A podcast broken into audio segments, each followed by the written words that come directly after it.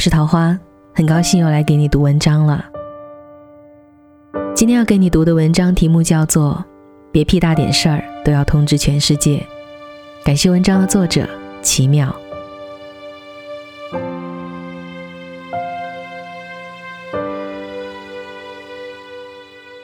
我大学的时候糟心事儿很多，每晚寝室十点熄灯后，都得披上毯子闪进楼梯间，给朋友打打电话，吐吐苦水。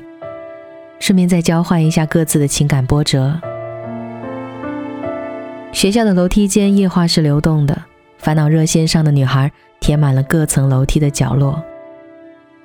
电话那头多是朋友或是异地恋人，尽管说不出什么结果，可还是能看到挂掉电话的脸蛋，就像卸过几十斤的炮弹。每个人或多或少都给别人分享过痛苦，或是当过别人的树洞。小王是我的高中男同学，我跟他成为朋友的契机是，他追了我好姐妹很多年。青春期那几年，我就是他少男心事的树洞，一棵特别会倾听的老榆树。别人课间窥探隔壁班好看的男孩，我被他拉着分析我好姐妹的空间，说说暗藏了什么玄机。别人暑假去找好看的男孩子抄作业，我家座机永远为他占线。没完没了的情感咨询，给他鼓励，给他信心，告诉他被拒绝不是你不好，而是我姐妹眼光太高了。心理学家说，倾诉有利于心理健康，有事别憋着，有困难要说给朋友听。可心理学家没说，人不该没完没了的倾诉，要先试着自己去分析问题，别屁大点事儿都要通知全世界。自打我来了北京之后，男同学偶尔发发微信，还是会有意无意的提起我姐妹，说她看人不准，遇人不淑啊。当初要是跟了他，该有多幸福，多知足。好几次我也差点没绷住，恨不得脱口而出：这么多年的朋友了，你怨气可不可以不要这么重？另外，咱还能聊点别的话题吗？无论交朋友还是谈恋爱，大概都希望。对方能是一座蕴藏知识、风趣、幽默的宝藏，而不是一袋肤浅、愤怒、怨念、懒惰、悲伤的丧气包。尽管大部分人在网络里总摆出负丧到家的鬼样子，可现实生活中，你看不到他多努力抵抗自己的消极情绪，保持积极、健康和善良，不轻易泄气。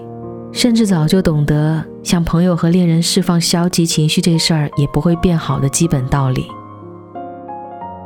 去年回家过年，我们家隔壁刚搬来了一对新婚夫妻，我在家里总共待了八天，他们两口子打架就打了八天，最后打到双方家庭全部参战，敞着门在楼道里骂街，整栋楼听得清清楚楚。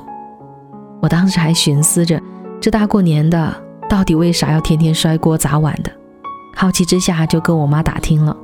我妈总结了她观察两个月的结果，说了一句：“那家女主人平时迎面见着人从来不打招呼，整个脸看着就不开心，也不知道为啥。”到今年又有了新进展，据说女邻居怀胎十月的孩子在医院没保住，临生之前大夫建议剖腹让家属签字，可她本人死活不同意。等真的生不下来再剖，没来得及，生把孩子给憋死在肚子里。我妈电话里说，这年头哪还有保不住孩子的？可再一想她那张整日阴着的脸，又觉得后面发生的事情，或许就能找到一些原因了。之所以想到这个事儿，其实就是想说明，我们的表达、我们的情绪、我们的思维习惯，或许就会形成一种气场。甚至暗示着人生之后的走向。对待朋友或恋人，要在百分之八十的时间是开心果，是跳跳糖；百分之二十的时间浓成苦死人的咖啡，并没有问题。百分之一百不如意，就真容易出问题了。没有节制的释放烦躁，对别人也是一种困扰。长大后的我们，偶尔是需要树洞，可更为合适的树洞，明明就是我们自己。永远记得曾意识到别人先我一步长大的那个瞬间，大概五年前，我从大人们口中听说我最好的朋友家里出事儿，他爸爸在事故中失去了左眼。以前但凡开心不开心，他至少要通知十个朋友，还得每人讲一遍的那种。而那次，我却在发生事情后半个月，才从别人嘴里收到消息。后来他约我出去见面，我全程没有敢主动提起话头，只是认真的、仔细的看着他的脸。有些地方貌似跟以前不一样了。他简单说了说家里现在的状况，语气并不沉重，而关于出事那段时间的崩溃，只字未提。唯独就那一回，我是第一次想对一个人说：“你有话别憋着，说出来会好受一点。”但是我没有。我觉得我没有权利那样做。呼吸，北极圈冰冷空气，自己像孤单却又空虚，心底是记忆挥之不去，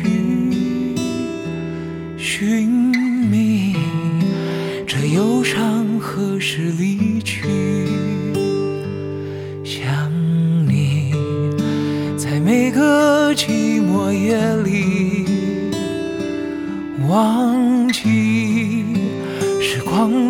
总有个你，提起那份爱刻骨铭心，或许。伤痕被时间治愈。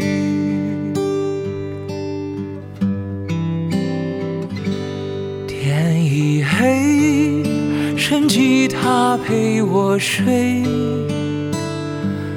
人已醉，是思念在作祟。想去追，却只能追得回安慰。等待下一次轮回，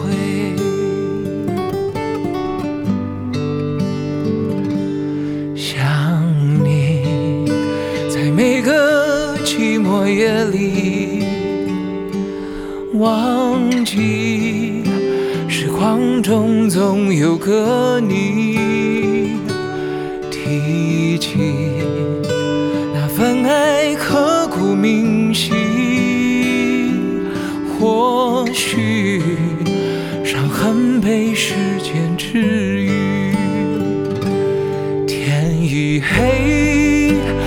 吉他陪我睡。人已醉，是思念在作祟。想去追，却只能追得回安慰，等待。下一次轮回，